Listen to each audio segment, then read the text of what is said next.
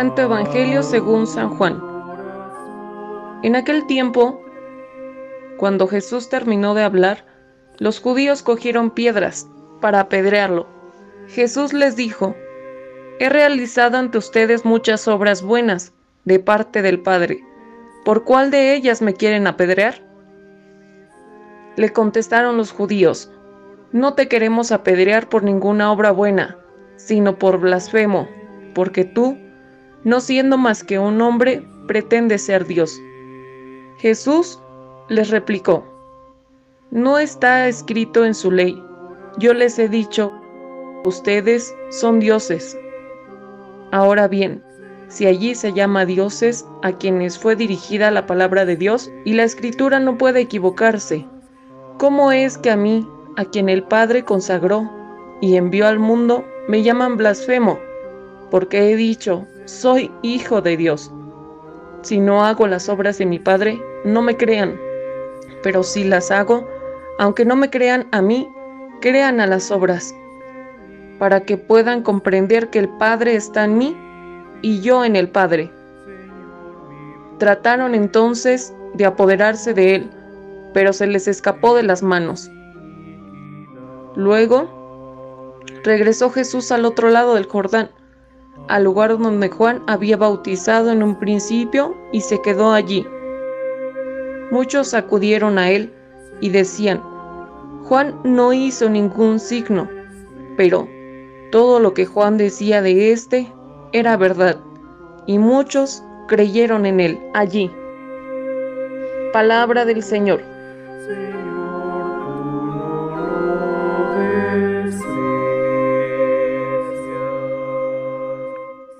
Vamos finalizando el tiempo de la cuaresma y con él descubrimos la llamada Semana de Dolores o Semana de la Pasión. La creciente tensión entre las autoridades judías y la persona de Jesús. En efecto, según nos relata el evangelista San Juan, nos dice que los judíos agarraron piedras otra vez para matar a Jesús. Él, lejos de acobardarse, les reclama. Muchas obras buenas he hecho en cargo de mi Padre Dios, por cuál de ellas me quieren apedrear. Y los judíos simplemente señalan que su vida es la de un blasfemo, porque se hace aparecer se hace presentar como si fuera Dios. Jesús no se queda callado y recuerda como la escritura precisamente en la ley está escrito, yo declaro son dioses. Pero sobre todo el gran argumento que les presenta es, si no hago las obras de mi Padre, no me crean. Pero como las hago, si no me creen a mí, crean lo que a, a mis obras que mi Padre Dios me ha encargado. Y da punto final a esta reflexión señalando que el Padre vive en él y Jesús en el Padre,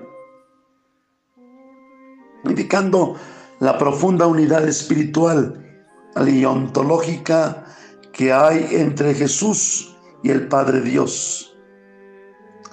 Pero no está lejos Jesús el profeta Jeremías.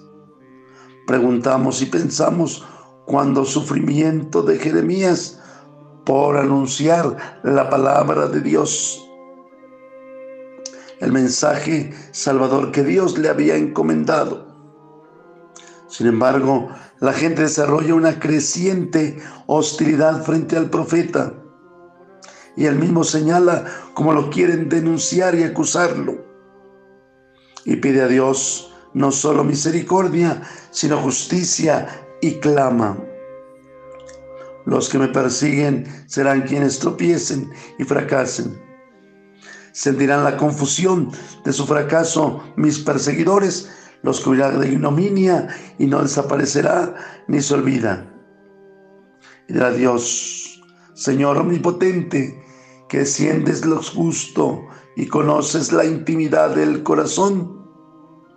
Yo he de ver cómo me haces justicia, pues a ti encomendé mi causa.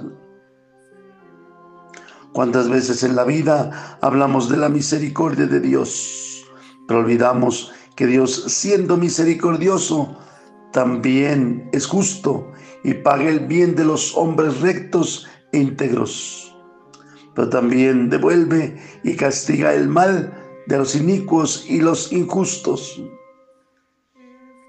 O reconozcamos que por más que en el mundo nos parece que las injusticias, la maldad se presenta sin recompensa, sin castigo, sin justicia y sin retribución, Dios es justo. Más tarde que temprano tarde hará justicia a los suyos, premiando al hombre bueno castigando al corrupto. Hoy también aprendamos que tanto Jeremías en el Antiguo Testamento como Jesús en el Nuevo Testamento son perseguidos y es el precio del que opta por el mensaje de salvación. Ya lo decía Jesús, si a mí me persiguieron ustedes que son mis discípulos, no esperen una suerte distinta de la mía. O reconozcamos que muchas personas que se han empeñado en hacer el bien, en anunciar el Evangelio, son objeto de burlas y desprecios, incomprensiones y persecuciones. Termina el Evangelio señalando que algunos creyeron en las obras del Padre Dios.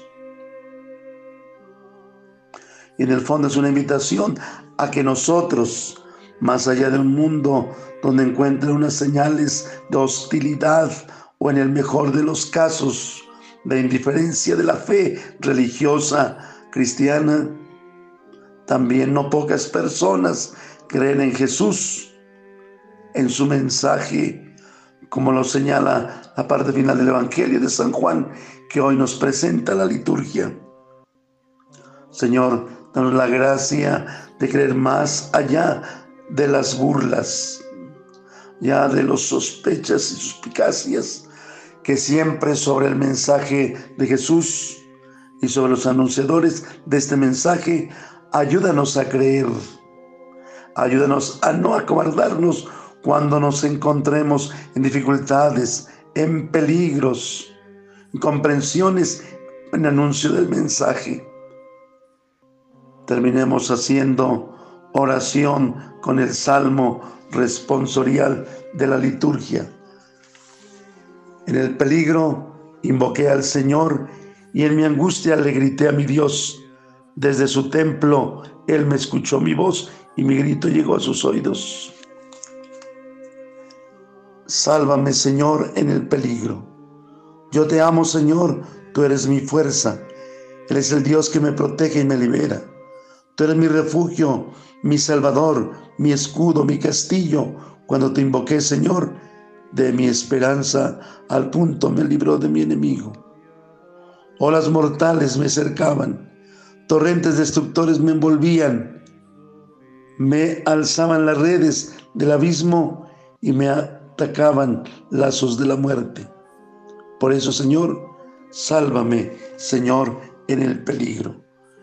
Que el Señor nos fortalezca en este último viernes de cuaresma. Dios nos bendice.